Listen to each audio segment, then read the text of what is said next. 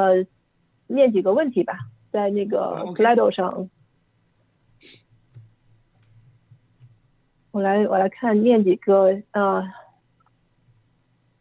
啊哈，有呃就是现在排在第一个的问题是呃对比英文播客，中文播客的体量还非常小，呃在国内全都是呃短视频和碎片化内容的情况下，中文播客内内容呃会。呃，会受到互联网巨头的重视，呃，会啊会产生受到互联网巨头重视的增长吗？或者说，呃，播客的形式有创新或者本地化吗？嗯，我觉得这个问题，我要想想看我要怎么来讲哈，因为我自己的感觉是这样，我先我先不说巨头吧，我先说小头好了，就是嗯，我们这两年其实接触过很多的，就是。你可以说投资人或者什么之类的，有很多是他们找到我们来了。然后我觉得其实他们大家对于这个东西其实还是有点迷茫。这迷茫的东西在于说，呃，播客对他们来讲，里面感觉好像元素很多。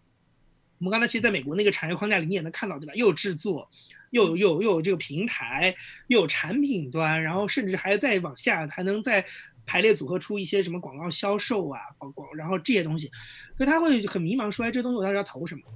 但是我觉得有一点是大家的共识，这个共识就是说，很多人会，很多投资经理就会跟我们讲说，啊，内容互联网这个领域当中，我们已经一两年没有看到新东西了，就我们终于看到了一个新东西，虽然我们现在对它的认知还很初级，甚至是很迷惑的，但是这是个新东西。那我觉得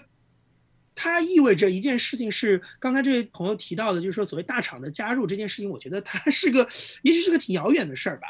就是你说是不是会说，呃，量大到大厂关心的程度？嗯，我觉得可能我我的感觉可能不是最近能够。预料到的事儿，然后如果但是问题就在于说，我也不是预言家，对吧？就是我如果超过了最近的事儿，我也没有太多的，因为变量太多了。就像我一八年做忽左忽右的时候，我哪能想到，二零二一年的春节前，对吧？就是这个节目开播三周年的时候，都已经成这样了，就是我也不可能想到。但是实际上你回过头来想想，也已经做了三年的时间了。就这事儿，就这个时间，就是说快也很快，说慢也很慢，所以我很难预测。就是说，那你再来一个三年，是不是能到被大厂关注的程度？我觉得中间变量很多，但是我觉得能够注意到的事情是，那个思路在进来。你看，像上次我们做 Podfest 的时候，那个生动活泼也跟我们分享说，他们就资本能够给播客带来什么，他们也在找融资。然后实际上，像大内密谈跟日坛公园之前也都拿过融资，所以我觉得。当然了，这个可能是天使轮，对吧？或者可能是个 Pre A 轮之类的，但是不重要。就是这个东西再有人在在做这个事儿，我觉得这个事情是比较重要的。至于说他什么时候做到 B 轮、做到 C 轮、做到上市，美国也走了五年啊，对吧？Gimlet 这个当时出来的时候，二零一四年也是到了一九年才算是退出，对吧？这个修成正果，就是，然后 Wondery 一样的，一六年成立的公司，现在在寻求，就是现在在考虑说是不是要卖掉。嗯，而且它的交易金额也就是到四亿美元的程度，所以我觉得美国尚且如此，对吧？那中国我觉得这事儿更没法去预言了。嗯，但我我我觉得我会觉得就是说，平台如果以现在啊的客观现实来看，我觉得平台如果他对这个东西感兴趣，他可能就像我们前面说到的广告一样，我觉得他可能也需要去对于这个东西的嗯价值做一个重新认知。就是这个东西的衡量，可能未必是从一个一个日活一亿的平台的角度去看这个事情，呃，一日活一亿的平台，对吧？四亿装机，就我觉得很难是从这个角度去看这个事儿。我觉得他需要用一个更嗯更多样化的心态去看待这个事情，对，因为就是他当中其实还是对，他是还是有很多。嗯，播客自己特殊的价值跟变化在的，所以我觉得他们也需要去调整自己看待这个行业的思路，可能不能直接的去搬过去他们投公号、投那些内容公司或者投一些这种内容平台的心态来看这个市场。嗯，但是但但是还是那话，这个话这个话那都是后话，还还很早很早。嗯嗯，就感觉播客这个东西本身也还是有一定门槛的，不可能拿它跟那些短视频平台这种流量的东西比。对我插一句啊，就是你刚刚说接接着你说的这个话，对，就是这个东西，它的创作其实是有门槛的，但是它门槛不在，我觉得它的门槛不在于说你要用什么样的麦，对吧？或者你的这个啊，这个嗯，是不是像 This Life 一样去什么 structure structure story 什么？这不是这个问题，我觉得是很简单的，就你哪怕做一个最简单的谈话节目，都一样，就是抖音你是可以直接拿着这个拍，对吧？拍了，哎，我就可以发了。这个博客你要输出的，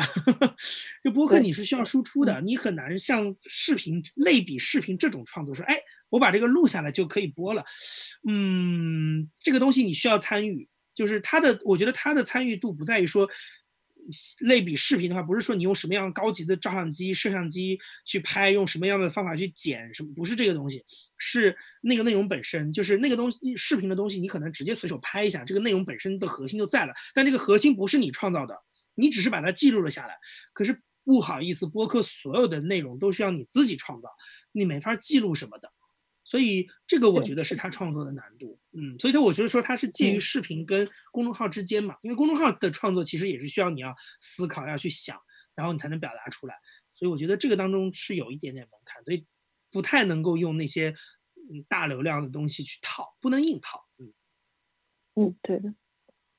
然后下面一个问题是问不同平台内容，呃，审查是不是会不一样？就说到审查这个问题，我也我当时刚刚才我也有一个想法，就是我们说到，呃，中文的播客里很少有这种犯罪调查呀，或者是时事新闻啊，我觉得这个也是跟审查是有一个很大的关系的。嗯，我觉得这我那我先接着你的这个话说哈，我觉得。这个具体问题的审查，我甚至都不觉得是播客的，就是说不能在播客里做新闻，或者不能在播客里做罪案调查的这个问题。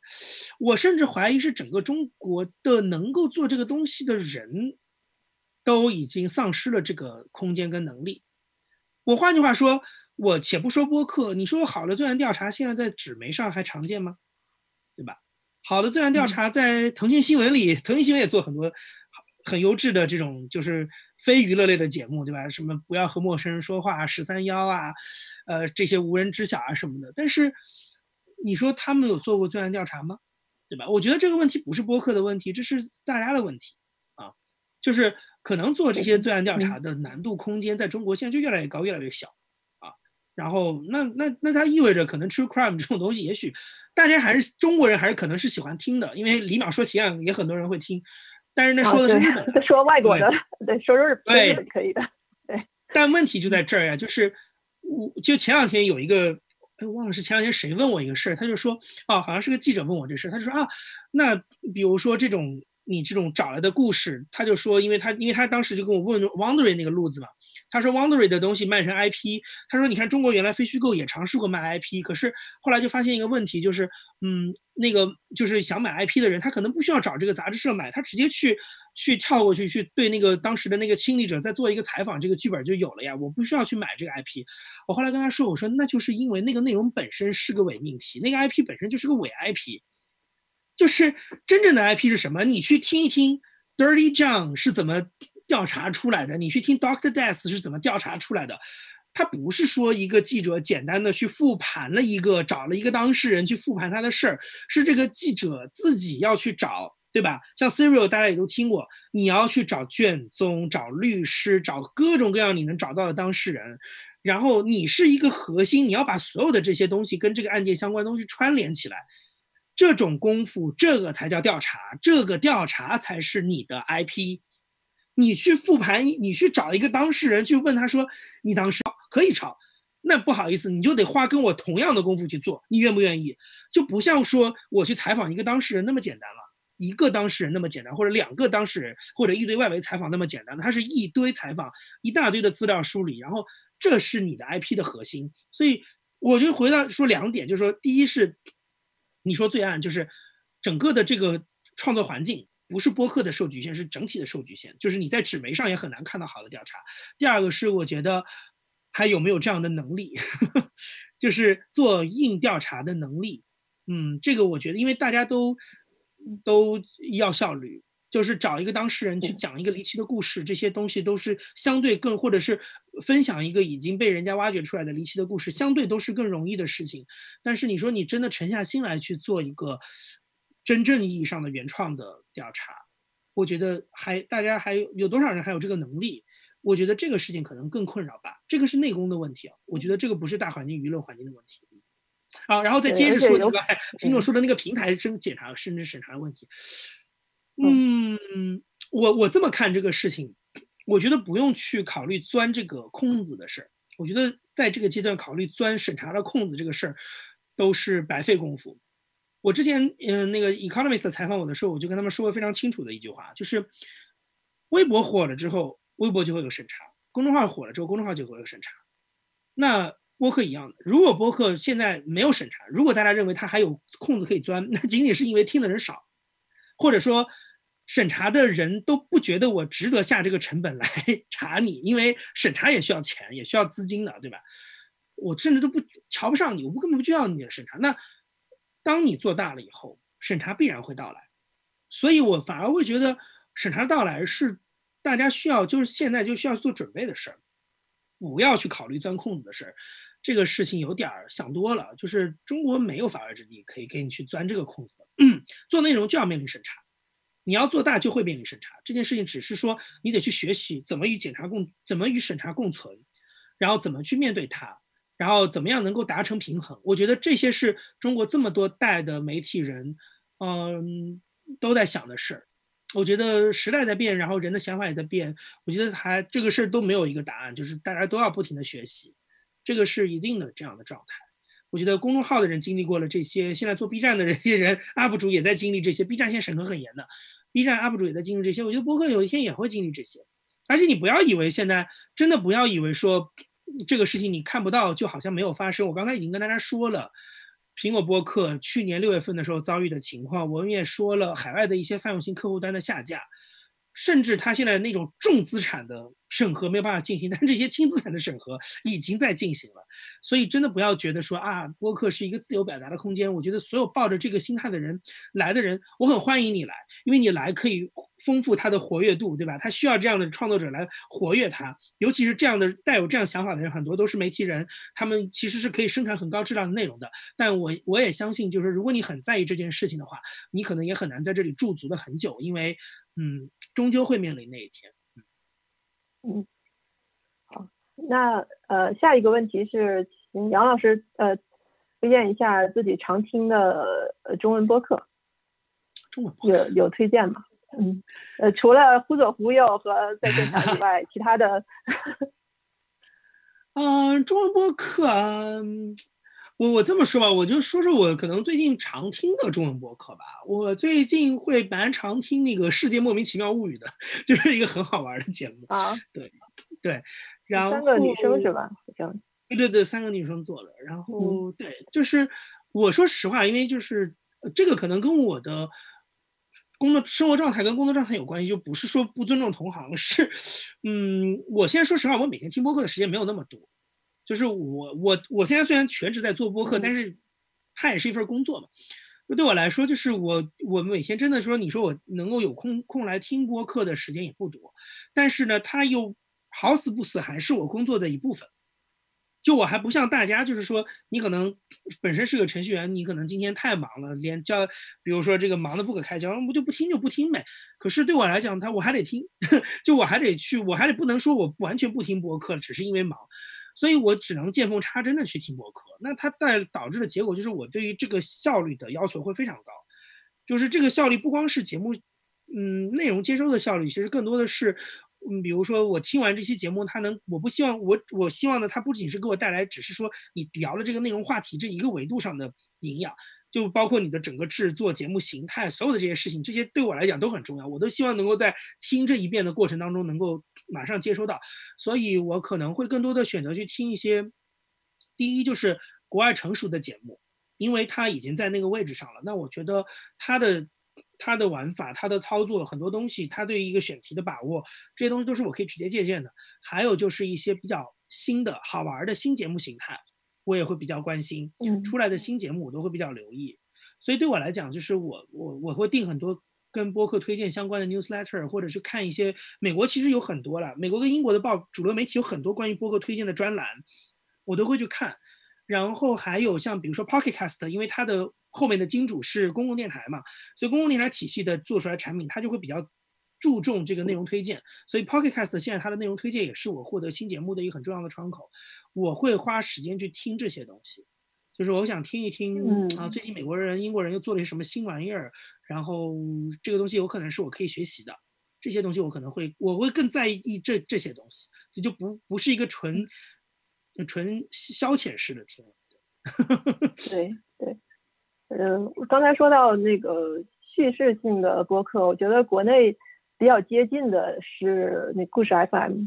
它是接近于纪录片形式的一种，它是本它的时长也不是很长，呃，感觉一期大概半个小时左右吧，呃，还那个还蛮不错的，对。是这个时长不长，我可以接着你的话说，就是实际上你如果做了 narrative podcast，你会发现这个事儿就是。故事就是这种精炼的，就是这种好听的故事啊，其实它不可能很长，对，因为你一个故事的，你听一个故事本身，你就你就你就想这个场景，就是你你一个好朋友给你讲一个好玩的事儿，他不可能讲的很慢的，对吧？就包括包括像比如说当年那个《康熙来了》里面也会有说，哎，讲一个故事，你会发现他会要求你要有节奏，这个节奏不是说因为这个追求效率，而是说。大家听故事本身，它就是有一个起承转合、一波三折，然后它需要有一个铺垫，但是你铺垫不能过度铺垫，你得这个东西相互得有连接，所以它其实是一个浓缩信息量的事情，所以导致的结果就是，再复杂的故事，其实你浓缩、浓缩、浓缩、浓缩，也就是三十，也就是三十分钟，二十分钟到三十分钟不会特别长，它不会像我们现在这样分享聊天，我已经可以聊两个半小时，就是。长时间的去输出这个东西，对一个故事来说这是不可能的，因为一个故事它的基本结构就这么大，你能往里塞的空间也就这么多，所以它最后导致的结果就是一个单品的成品，其实差不多就是那个时间，很难说一个故事我能扯一个小时，哇，那得是个多离奇的人生才能扯这么多时间。对，对我觉得我记得故事 FM 最长的是做了连续做了三期是三和大神的，但是他那是我觉得故事 FM。FM 最出圈的一个节目，但是它是，但它其实是一个非常不同的人，对，但是因为它是基于一个杂志记者的一个专题嘛，就它不是一个人的故事，它其实浓缩了好多面相，它其实更像是一个杂志的封面报道一样，就是它有好几篇文章。对对，嗯，是的。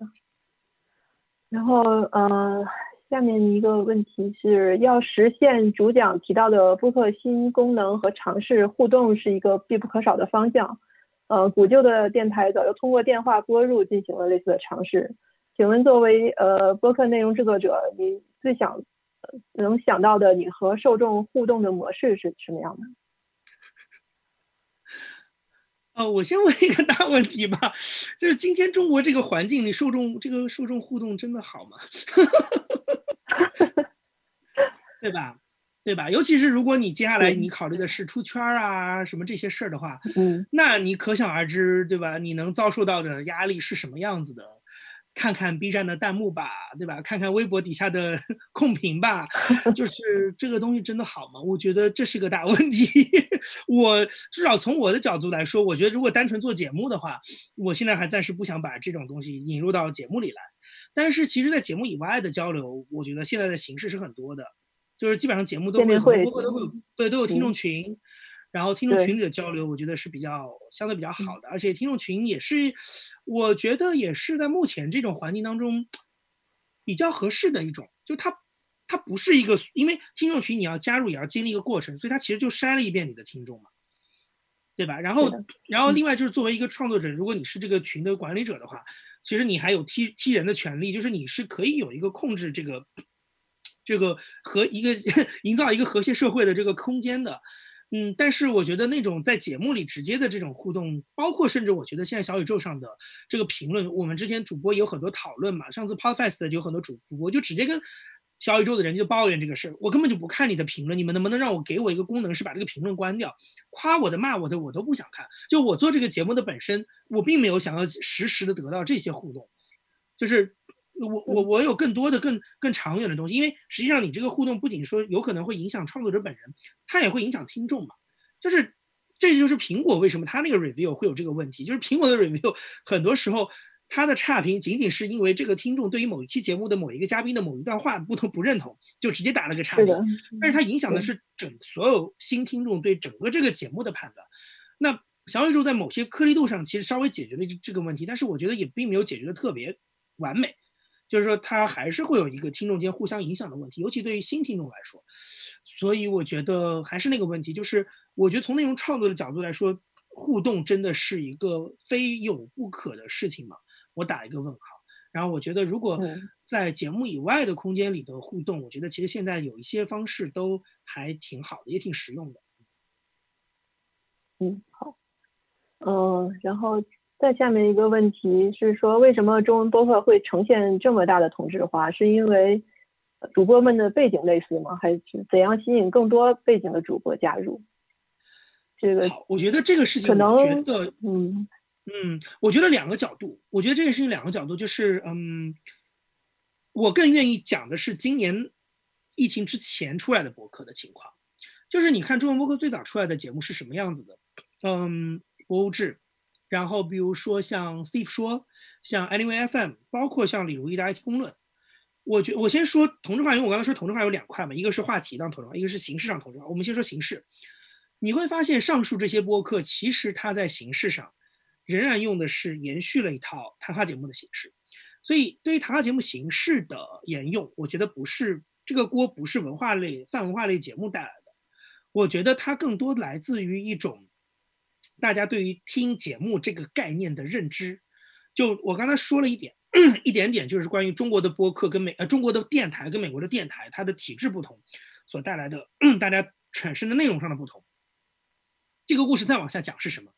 它直接影响的是两边的人对于听什么内容跟听到的内容该长什么样子的认知。这个东西甚至都不是。我觉得你不特别去想，你都想不到的事，因为你就会觉得这个东西像阳光、雨露跟水一样，就电台节目不就是两个人聊天吗？这件事情几乎在中文中文的世界里，它变成一个就跟阳光、雨露、水一样如此稀松平常的事情。电视就该有，呃，既有新闻，又有鲁豫有约，又有好看的电视剧。广播里就该是广播剧报路况和两个主持人聊天，放放歌。就是这个东西，它是长达几十年的这个媒介的内容生产所产生的一套新的东西。我觉得每一每一个时代的人都会面临这个事情，就是有些东西看似一成不变，但其实它都是人为创造出来的。我觉得美国跟中国在内容形式上的不同，就好像我刚才说了那个图当中的，我再把那张图调出来，就这个图当中，比如说第四层的这些人。很多人他其实也不是什么专业的公共电台出来的职员，就 Caroline Crampton，我知道他自己其实他做那个，他他当然会写很多电台的节目的评论，但是他也并没有在 BBC 工作过一天，可是他仍然做了这个节目，你听你就知道，他出来的那个节目就是一个叙事类节目的那个基本框架，他有采先要做采访，然后做 research，然后他用自己的话把这个 story 写出来，然后再把采访添进去，就是整个这套流程，你一听你就知道。这个东西就是他就是受到那个东西的影响，那他为什么会受这个东西的影响呢？他为什么觉得他做一个关于女性的侦探小说的节目，谈阿加莎克里斯蒂的节目就不不是聊成忽左忽右聊阿加莎克里斯蒂的样子，而是他那个样子？觉得这个东西的区别就在于说，那个是他们的这套文化，他们从小听到的电台都长这个样子。BBC Radio Four 大量的文化节目。不是聊天，它就是一个精致做的一个 documentary，一个 feature 的东西。他觉得一个音频节目就该做成这个样子，而不是说我直接找人来聊天就完了。所以他的节目里，其实他免费曾播的那个节目就是精致制作的，但是他给付费的那些听众会播他访谈的完整版。那个访谈的完整版就比较接近于现在你在中文播客里听到的那种谈话节目的状态，就是主持人跟他做一些聊天。可是那种原生态的聊天。甚至进行过一些剪辑，都没有办法跟这种 narrative 的你你已经 story 过的 storytelling 就是 structure 这个 story 过的东西去做一个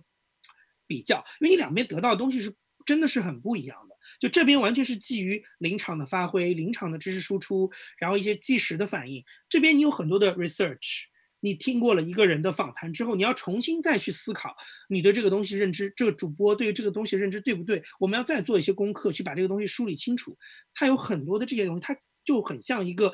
杂志文章的创作或者一个纪录片的创作。所以，对啊，所以那为什么会有这种差别呢？回到这个问题上来，为什么我们就会天然的认为说我就应该是一个主持人采访一个人就应该把它播出来了，而这边人家就觉得说我需要做 research，我需要写稿，我需要去剪辑才能把这个节目放出来。那我觉得这个锅不是说中文播客现在文化类节目多了导致的。我们看到文化类出来之前，其实大家就是这个样子。那它其实意味着就是说，可能整个中文中国世界当这整个这个中文世界里，大家对于音频说话这种节目的认知就在那儿。他就觉得这东西就应该长那个样，他甚至不知道说还有另外一个样子，就这是一个问题。然后嗯泛文化话题多，嗯，这个锅我觉得媒体人应该背，因为我觉得这个确实是来自于说，就是今年可能有很多的媒体人下场来做播客之后，嗯，确实大家关注的领域都挺相似的，甚至大家可能有的时候一些价值取向都挺类似的，所以导致可能聊来聊去就是这些。东西，我记得好像原来有人调侃过这个事儿，就是可能中文博客聊的不外乎都是一些，嗯，女性、女性、女性主义、亲密关系，然后一些这种呃白就是什么也不叫白左吧，就是所谓的左翼思潮啊这些东西，就是大大概就是大家的价值观谱系都在这儿，所以他聊的都是都是这些事儿。那是因为这个人本来也就是关心这些事，就大家只是把平常生活当中或者工作当中接触到的这些东西又搬到了博客上。嗯，这个可能有点关系吧，但是还是那个问题，就是我我觉得特别要还是要把刚才说过那个问题再拿来重新强调一下，就是，嗯，到底是因为中文播客的听众喜欢听，还是因为你只提供了这个？嗯，这个问题我觉得永远要悬在至少我的脑子上，我会一直想这个事儿，就是你现在感觉到的这种泛滥，是真的大家就喜欢爱的不得了。不仅听完了随机波动，我还要去听不合时宜，我还要去听小声喧哗，我要听每一个节目，忽左忽右，我要听所有的这些，还是说是因为大家做的，其实就是因为只大家只做了这些节目给你听，声东声东击西，文化所说，大家只做了这些节目给你听，无业游民，就是你只能听到这些，就是，嗯，我觉得这个东西是需要思考思考的，嗯，感觉这些话题是很重要，但是。呃，不能只有这些话题，我们还是希望能有更多不一样的声音能能展现在这个平台上。是的，是的。嗯，那我们现在我插一句，但我我我我我我插一句，就是我接一下你的那个话，就是我觉得你说的这个希望对，但是我觉得它会造成一个短期的效果，是在于说小众的节目在这个时候会很难出头，就是它会挫伤很多事情。嗯，就包括比如说我们从商业利益的角度来说，那是不是这就是？大家会觉得这是个市场选择，对吧？小众节目就不受欢迎，然后可能就是大家都会去往那个大众的所谓大众的节目做，那做出来的就是一个泛文化的谈话节目。然后还有一个就是说，嗯，我觉得他对于创作者本人也会有一个，我觉得很不公平的一种一种状态，就是说，嗯，他会不断的自我反省，说，哎，是不是我应该去做那个那种节目？啊，我我这个东西是不是真的太小众？是不是就没有人关心？是不是这样的节目在中文播客已经出不来了？啊，是不是中文播客过了那种可以百花齐放的状态？因为我们知道，我原来说的很多那些节目，IT 公论、博物志，然后当时他们做什么，嗯，陛下观，做录书，然后做 Anyway FM，来自各行各业各种各样的话题。但因为那时候播客节目少，大家选择少，所以每一个小众垂类的内容都都有人会发现，都有人会听的。但现在大众的节目太多了，播客选择太多了，每个人的时间，刚才我们也提到了，很有限，他能听的节目就这些。当大家都倾向性去听那些节目的时候，那这些。小众的话题，如果再新的出来，他怎么去找到自己的听众？这还是一个公平的竞争吗？嗯，我觉得这个事情其实是需要需要去想一想的。嗯嗯，对，嗯，你继续。那呃，我们现在时间已经超时半小时了，所以 呃，我们再再问呃最后一个问题吧，就是一个我自己也特别好奇的问题，就是为什么呃这些。这些播客大部分都是四个字的标题，呃，这个在传播上有什么意义吗？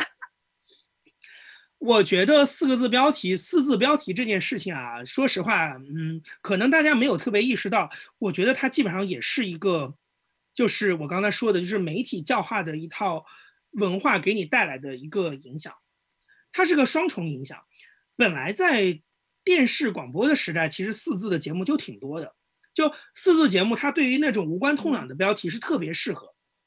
你懂我意思？就是这个节目没有一个特别清晰的一个垂直的定位的这种节目，它做一个四字标题其实特别的适合。比如说最典型的就是东方时空，对吧？比如说焦点访谈，就这东西，你说它是个新闻吧？对你也可以说，但是人家东方时空的定位就是我是个 magazine，我是个电视新闻杂志节目，所以意意味着它里面你什么都能看得到。可是相对垂类的节目，就会比较的三呃，就是所谓的五个字或者三个字就会更多一点啊，比如说什么什么第十放映室，你一听就知道哇。这是个电影，跟可能跟电影相关的节目，对吧？就是类似于这种，有很多这种例子。所以，因为我原来电视台工作，就是你知像我原来做那节目《财经夜行线》，就是你知道，就哦，财经的一个晚上播出的这么个节目。所以，这个四字五字的东西，其实它就是在于说你这个东西定位是不是精准，就是一个一个定位比较精准的词，其实是比较容易产生一个五字或者三字这样的一个，我五字可能更多吧，就五字的名字，但一个相对来讲。比较不那么精确的节目，就会出现一个四字的。那问题就在于中文播客现大量的节目其实没有它的策划阶段是没有定位的，它不像原来电视行业已经有一套工业化的节目策划的体系，大家有节目形式形态的研究，这个是行业里面就一直在做的事儿。我这两天 有个朋友借借宿在我家里，刚才他在旁边听我诊断分享，他就是一个做网综艺节目策划的策划跟编剧的人，他们去学习国外的节目形式，这是他们的工作。他们要做大量的这种节目模式的研究，那节目模式意味着什么？节目模式意味着你这个节目上线之前就要有清晰的定位，你要知道你的 target audience 是什么，你要知道你这个节目做出来要给谁看，未来的商业化路径是什么，这是个工业化体系才会出现的构思节目的一个想法。但是不好意思，这件事情现在在播客阶段都还没有出现，大家都是玩一玩，所以大家是凭着一个很单纯的想法，就是嗯，我只是需要个名字，于是它就出现了很多就是四字的名字。所以就是说，那其实这个就是因为，其实它是跟整个这个，我就是回到 前面讲的，还是跟它的产业化、专业化这些不太完备有很大的关系。大家很多个体创作其实都是一个个人爱好，那他就会比较倾向于做一个比较泛化一点的名字。然后另外一个从语言的角度来说，其实四字的结构也比较容易，也比较容易想着像一个名字。这个东西的有一些是比较古老、古早一些的一些忆记忆。有些是比较近的记忆，这个近的记忆就是说，中文播客自己的早期节目都是四字的，所以搞来搞去大家都是四字的，这个是近代的记忆。但也有一些古早的记忆，比如说我刚才说到的广播电台、电视台，包括报纸上的专栏的那个名字，很多时候是四字的，甚至中国人常用的成语，那是更远古的一套文化记忆，四字的，他觉得朗朗上口、音韵齐整、有节奏感，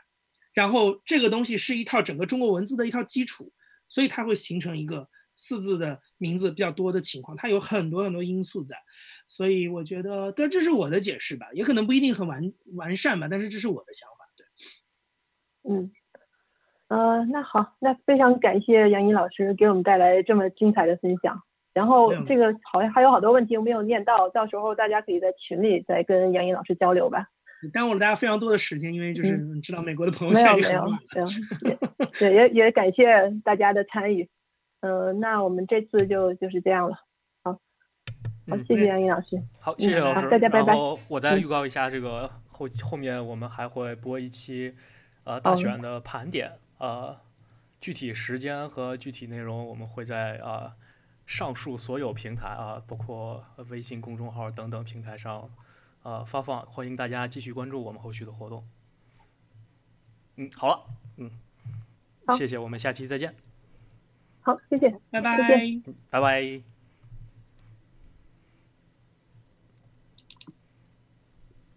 嗯。